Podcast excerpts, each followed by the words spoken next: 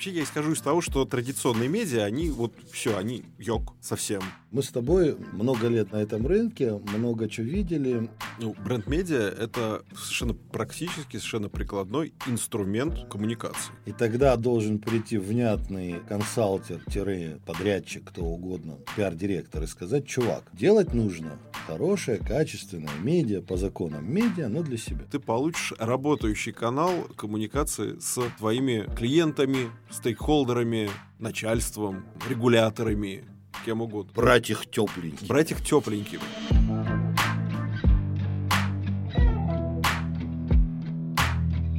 Всем привет!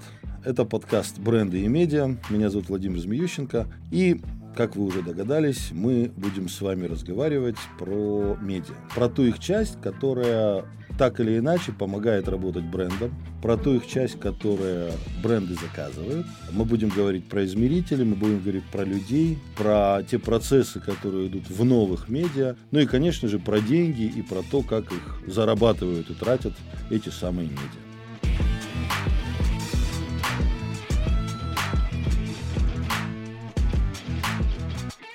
Первый выпуск у нас немножко вводный, поэтому два слова о себе. В принципе, а, можно, конечно, спросить у Гугла, и он массу всего знает про меня, чего я сам о себе не знаю. Но, тем не менее, я то, что называется индустриал, как это говорят в высшей школе экономики. Соответственно, я последние 20 лет занимаюсь, в общем-то, конструированием медиа. Вначале в журнале «Профиль», который когда-то был хорошим, модным и прекрасным в период расцвета бумаги, потом в РЖД, а последние несколько лет в собственной компании, которая занимается как раз бренд-медиа и корпоративными медиа. Сегодня наш первый гость, старший директор по коммуникациям Высшей школы экономики Андрей Лавров, он же директор Центра бренд-медиа той же самой Высшей школы экономики. И не совсем потому, что так положено по статусу, а просто потому, что, как выяснилось, э, за последние несколько лет у нас очень похожий взгляд на то, что из себя сейчас представляет медиарынок, и поэтому мы сейчас попробуем вас погрузить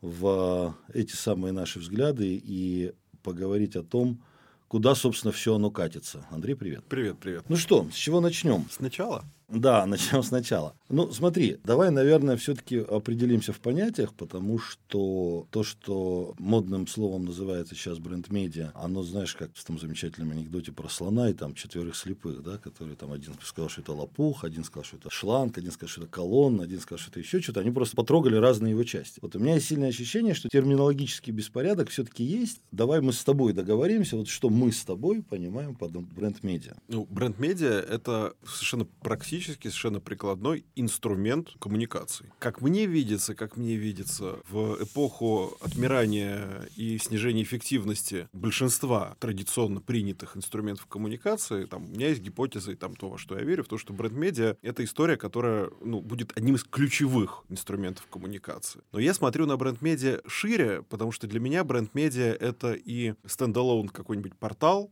это и телеграм-канал, это и подкаст. Вот, кстати, пожалуйста, подкаст, который, ну, которым мы сейчас разговариваем, это вот прям бренд-медиа, центр бренд-медиа, центр высшей школы экономики. Да-да-да. Бренд-медиа, центр бренд-медиа.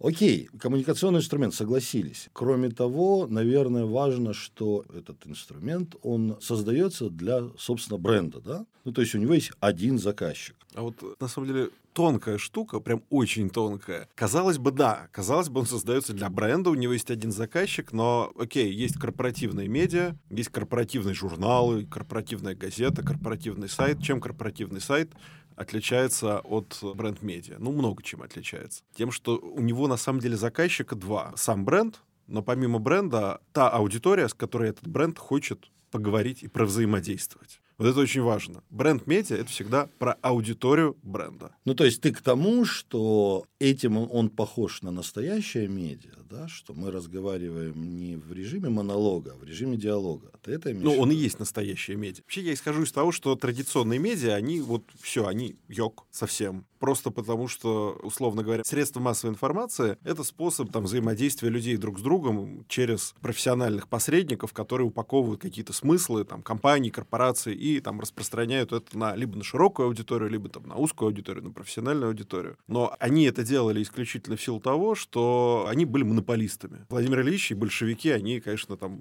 организовывали подпольные типографии, так тоже делалось. Ну да, телеграф, телефон, газета «Искра». Да, сейчас в эпоху освобожденного авторства и в эпоху интернета, когда то угодно может производить любой медиапродукт, ну вообще любой, традиционные медиа, они зачем? Вот хороший вопрос. Я-то, собственно говоря, с этим согласен. Наверное, традиционные медиа с нами как-нибудь поспорят. Ну, то есть мы определились, что бренд-медиа – это, собственно говоря, настоящее медиа, но оно отличается от классических медиа тем, что его условным владельцем, организатором, кем угодно, является корпорация. Да? Что корпорация, компания, человек, кто угодно, то есть носитель контента. Я бы сказал, корпорация в широком понимании корпорации, потому что это может быть корпорация как там ООО, ОАО, госкорпорация, это может быть государство. Может быть Российская Федерация, Российская Федерация. Новгородская область или что-то там еще. Ну, Абсолютно. совершенно верно. Окей, тогда второй момент, это тоже достаточно важный, чтобы мы с тобой отделили одно от другого. Давай определимся про корпоративные медиа, потому что на рынке есть история про то, что, типа, ребят, слушайте, это ровно одно и то же, на самом деле, только вы теперь это сейчас чуть-чуть по-модному называете.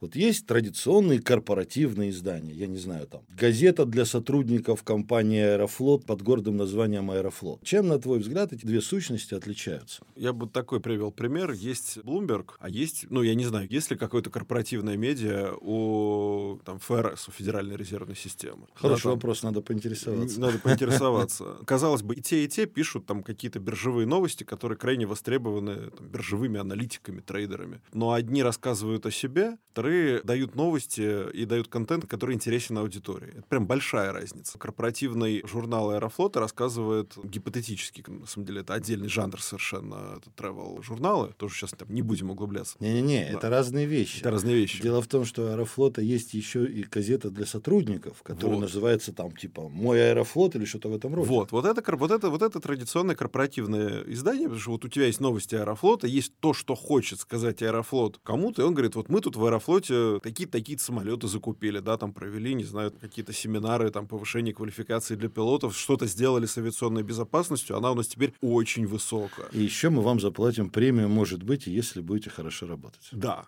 Это может работать не обязательно на внутреннюю аудиторию, пожалуйста, это может быть корпоративный журнал для клиентов аэрофлота. Когда ты там на входе получаешь какую-то бумажку, что там случилось в аэрофлоте нового. И это одна история. А есть история про аэрофлот как стиль жизни, да, там про luxury потребление, про бренды. Например, вот если летать разными авиакомпаниями, всегда обращаю внимание на то, какие бренды рекламируются в бортовых журналах. И мы понимаем, что у аэрофлота это один набор брендов, а если, например, ты полетишь Ютейром или Севеном или там авиакомпанией Якутия, будет, ну, вообще другой набор брендов, и это как раз история чуть ближе сюда. С терминологией разобрались, поехали дальше. Смотри, кто это сказал, корпорации становятся медиа? Мне кажется, много кто. Много кто, много кто об этом, об этом говорят говорил. последние много лет все. Давай поподробнее. А вот почему? Что происходит? Почему корпорации становятся медиа? Они становятся медиа, потому что могут.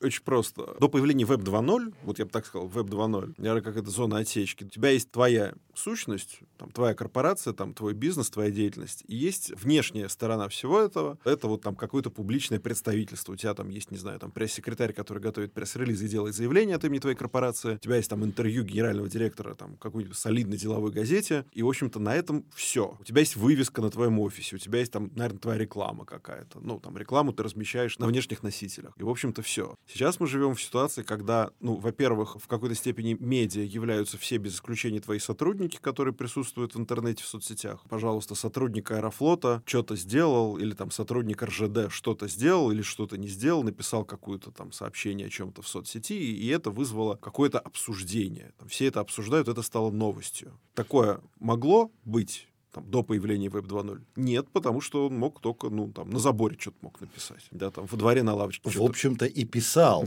Но читателей было немного. Сейчас, собственно говоря, в роли забора выступает весь мир. Кто угодно может коммуницировать с кем угодно. Поэтому... Да, забор очень далеко виден. Да. Слушай, но это вот только соцсети или не совсем? Но это не только соцсети, это, в принципе, вся digital -среда. Соцсети — это часть диджитал-среды. Это весь интернет. Интернет сделал медиа все. Ну, то есть, условно говоря, носители, владельцы контента в какой-то момент жизни поняли, что, собственно говоря, имея технологии, имея бесплатный трафик, им нафиг не нужны наши с тобой бывшие коллеги, журналисты, которые, в общем-то, никогда ничего не понимают, всегда опаздывают, плохо пишут и вообще ни хрена ничего не умеют.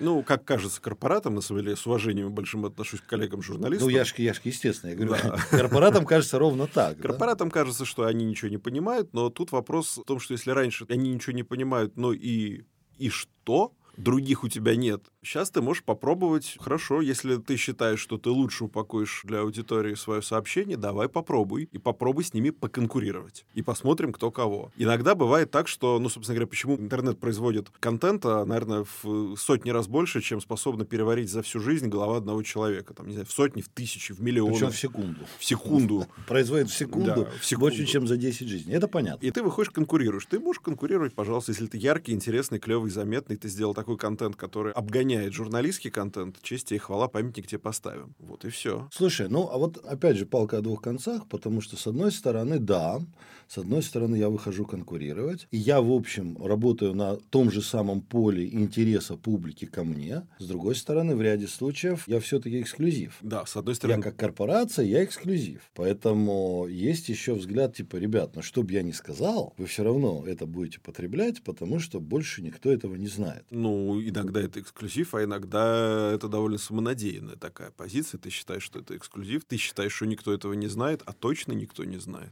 Все-таки, вот смотри, мы с тобой много лет на этом рынке, много чего видели. К сожалению, примеров качественных, клевых, вкусных бренд-медиа не очень много. Ну, навязший в зубах Тиньков, там Калашников, еще 2, 3, 4, 5. А почему так? А у нас чем, чем не хватает? У нас в Вышке, кстати, очень хороший бренд У нас, у нас в Вышке тоже действительно есть хорошее бренд-медиа. У нас оно не одно, у нас их больше 30. Причем у нас, кстати, есть корпоративная медиа. Например, Вышка для своих – это корпоративная медиа. А есть бренд-медиа. Например, IQ – это бренд-медиа. То есть вышка для своих – это, собственно, для студентов, для внутренней аудитории. Внутренняя повестка – это новости. Мы говорим про то, чего делает вышка как структура. Там нет новостей не про вышку. Там все про ну, вышку. То есть, условно говоря, человеку, который не имеет непосредственного отношения к вышке, там читать нечего. нужно. Да, да. ХСЕ Дейли, например. В ХСЕ Дейли это не про вышку, а это про социально-экономическую повестку для тех, кто ей интересуется, но хочет знать взгляд вышки на это.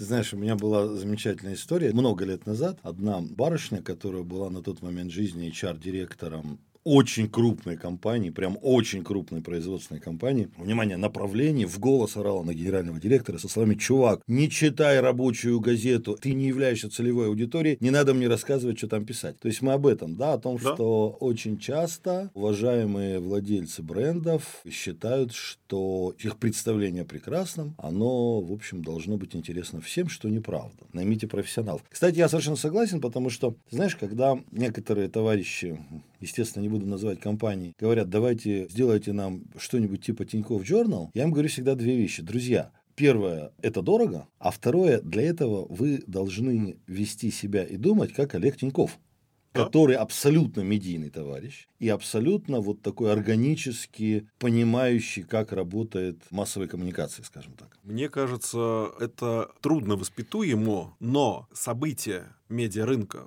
последних трех лет, и, ну и, в принципе, там серия катаклизмов, оно этот процесс естественным образом радикально ускоряет. Если там топ-менеджер привык давать парадное интервью, и причем там платить деньги там за там что уже оно выходит с пометкой там на правах рекламы там или там партнерский проект и он там несет всякую извини пожалуйста ересь вот, хотя ему кажется, что это очень что-то очень важное, потому что он рассказывает про смыслы, которые там важны его клиентам. Но он совершенно даже не думал о клиентах своей компании, когда он все это рассказывал. Вот, когда ему просто будет негде публиковаться, а этот момент придет довольно, ну, он уже практически он пришел. Уже практически пришел. А вот он уже пришел. А где ему публиковаться? Негде. Он задаст вопрос, а что делать? И хороший вопрос. И тогда должен прийти внятный консалтер-подрядчик, кто угодно, пиар-директор и сказать, чувак, делать нужно хорошее, качественное медиа по законам медиа, но для себя. Ты про ну, это? Собственно говоря, да. Это та идея, которую мы в Вышке и взяли себе на борт, потому что я не вижу альтернатив тому, чтобы делать хорошее качественное медиа. Еще один такой тонкий момент. А, вышка все-таки это хороший пример с точки зрения самого медиа, но вышка, хотя с другой стороны, почему нет? Вышка, в общем, тоже корпорация, которая зарабатывает деньги. Вот смотри, медиабизнес раньше был нацелен на то, чтобы зарабатывать деньги. Это предприятие, оно там продает рекламу, тиражи, там, читателя, я не знаю, подписки, все что угодно. Бренд-медиа в нашей реальности, оно же может не приносить денег, правильно? Оно может не приносить денег, а мне кажется, оно может как приносить денег, так и не приносить. Ну, то есть, скажем так, не обязано, но может. Не обязано, но может. В- вопрос. Как посчитать эффект от бренд-медиа для общего бизнеса его владельца или заказчика? Хороший вопрос, правильный вопрос. Мне кажется, на эту тему очень мало исследований. Мне кажется, если мы с тобой такое исследование сделаем, то мы будем прям большие молодцы. Но в целом, мне кажется, что когда владелец корпорации, например, там рекламную кампанию организует, он там размещает рекламу. Он эффективность этой рекламы меряет как? По-разному. Ну, количеством продаж, там еще чего-то, обращений, заходов на сайт, в магазин, бла-бла-бла. Измерителей довольно много. Да, это если, например, он размещает такую рекламу, там, если это интернет-реклама, если у него там лиды или еще что-то. А если он размещает рекламу на телевидении, да, там, вот на Первом канале он размещает рекламу. Или если он размещает наружную рекламу. Он может запилить QR-код какой-нибудь на наружной рекламе, но так мало кто делает. То есть вот он эффективность этой рекламы меряет как? Это имиджевая реклама. Он может делать замеры с помощью социологических инструментов, и, скорее всего, он это делает, если он грамотный рекламодатель, и смотрит на такие показатели, как лояльность бренда, узнаваемость бренда. Что может сделать бренд-медиа, и что надо мерить, как мне кажется, в бренд-медиа? Бренд-медиа может для бренда сформировать гипер- и турбо-лоялистскую по отношению к бренду аудиторию. То есть, условно говоря, размещая рекламу там, в «Коммерсанте» или там, в РБК, ты покупаешь тем самым всю аудиторию РБК. Но часть аудитории РБК с аудиторией твоего бренда пересекается, а часть нет но ты платишь за все. Ну, то есть, согласились. Мысль понятна. Смотри, вот измерители специфические нужны или нет? Нужны. Или можно обойтись рядом существующих на рынке? Кстати, по поводу существующих на рынке, когда ты говорил про имиджевую рекламу и так далее, вспомнил прекрасную историю из моей прошлой журналистской жизни, когда журнал «Профиль» в начале 2000-х, когда рекламы было огромное количество, ну, нечеловеческое количество, на скрепку не помещалась эта реклама и так далее. Но, тем не менее, перед перезаключением договоров с крупными риэлторами, типа «Алых парусов». Народ нанимал студентов, которые садились на телефоны и обзванивали отделы продаж крупных компаний по торговле недвижимостью. Сказали, вы знаете, мы в журнале «Профиль» прочитали вашу рекламу. А сколько у вас стоит квартира? Это про эффективность рекламы. И более того, про измерители. Знаешь, мне кажется, тут основной риск, кстати, в измерениях бренд-медиа немножко в другом. Опять-таки, все очень прозаично и приземленно, потому что если решение о запуске бренд-медиа принимает там, вице-президент по маркетингу, то велик соблазн поставить редакции бренд-медиа KPI либо по трафику, что неправильно, в чем я глубоко убежден, и уже мы просто все, там, рынок прошел эту модель, но не все понимают. Либо он может поставить KPI по лидам. И если он это сделает, с моей точки зрения, это будет ошибка.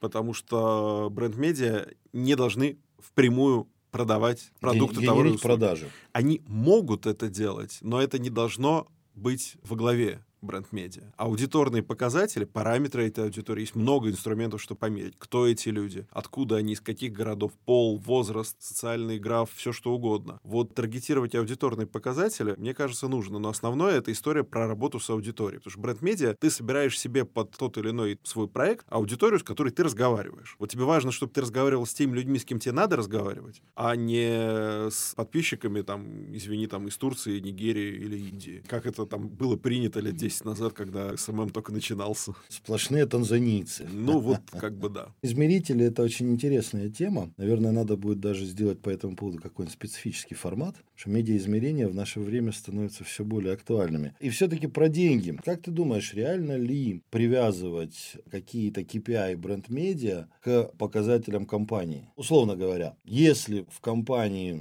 выросла лояльность на 10%, значит, корпоративная газета работает хорошо.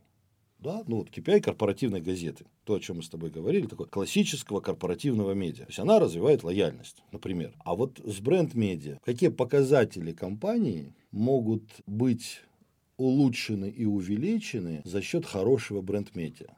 Мне кажется, узнаваемость, узнаваемость бренда. Ну, Ло... это социология. Социология, да. Лояльность к бренду. Ну, в конечном счете, узнаваемость и лояльность. Ну, и, наверное, там какие-то еще аудиторные вещи, условно говоря. Как часто человек возвращается, да? Там. Это как бы про эффективность самого бренд-медиа как вещь в себе. Вообще, это интересный вопрос. Ведь любой собственник, когда к нему приходят и говорят, чувак, с тебя миллиард, мы тебе сделаем прекрасное бренд-медиа. Он же тебя всегда спрашивает, почему я должен платить эти деньги? Что я получу взамен? Смотри, мне кажется, эта история, ответ на вопрос, что ты получишь, очень простой. Ты получишь работающий канал коммуникации с твоими клиентами, стейкхолдерами, начальством, регуляторами, кем угодно. Ты получишь работающий канал коммуникации работающий. Потому что если ты, например, содержишь пресс-службу, которая там, ну, они могут хорошо работать, они большие молодцы, они в новостные агрегаторы скидывают какие-то новости, там, значит, это живет как вещь себе, какой-то трафик, что-то появляется, даже в выдаче Яндекса что-то найдешь, то ты прекрасно понимаешь, что если ты специально эту новость не ищешь, то ты никаким образом с ней не взаимодействуешь. И это про неработающий канал коммуникации, это про формальный канал коммуникации. Вроде все есть, но на самом деле ничего нет. Бренд-медиа, он тебе не даст там миллионные охваты, ну, скорее скорее всего, не даст. Едва ли ты соберешь миллионную аудиторию на свой бренд. Смотря не, ну, какой бренд. Смотря какой бренд. Он Red Bull, прекрасный Red Bull, сделал э, бренд-медиа, который стал зарабатывать больше, чем они зарабатывают с продажи своей водички. Но, тем не менее, согласен, да. Миллионы, наверное, да, а если... Может, не всем и надо. А, а если ты, например, не знаю, там продаешь медицинское оборудование, то тебе не нужны миллионы, а тебе нужны медики, которые с этим оборудованием работают, и которые там как-то им пользуются, как-то хотят его использовать, что-то такое. И это очень специфическая аудитория, которую тебе надо просто ручками собрать в этом бренд-медиа. Но собрав эту аудиторию в этом бренд-медиа, ты можешь просто вот сразу с ними со всеми поговорить. Миллиардный Бра- бюджет... Брать их тепленькими. Брать их тепленькими. Потому что миллиардные бюджеты, которые вы тратите тратите там на коммуникации с теми людьми, которые, в общем-то, даже слышать ничего не хотят про это, условно говоря, медицинское оборудование, ну, типа так они бонусом идут заодно. Оно вам зачем? Самый лучший пример, помнишь, наши слушатели, которым за 40, наверное, все помнят, помнишь рекламу банка «Империал»? Да. Звезду Суворова Александра Васильевича это было, вот, на мой взгляд, Всемирная лучший, история банка да, да, да, да, да, лучший пример того, как фантастически клевая и замечательная реклама приносила бизнесу value размером ноль. Потому что у банка Империала не было ни одного розничного клиента, ни одного банкомата и ни одного отделения для физических лиц. Но, тем не менее, вот народ так развлекался. Слушай, ну, по-моему, интересно. По крайней мере, есть о чем подумать и что поделать. Спасибо тебе большое. Спасибо. На этом мы пока закончим. Но впереди, я думаю, у нас будет достаточно много всяких интересных тем, интересных собеседников и вообще всего интересного. Спасибо всем. Пока.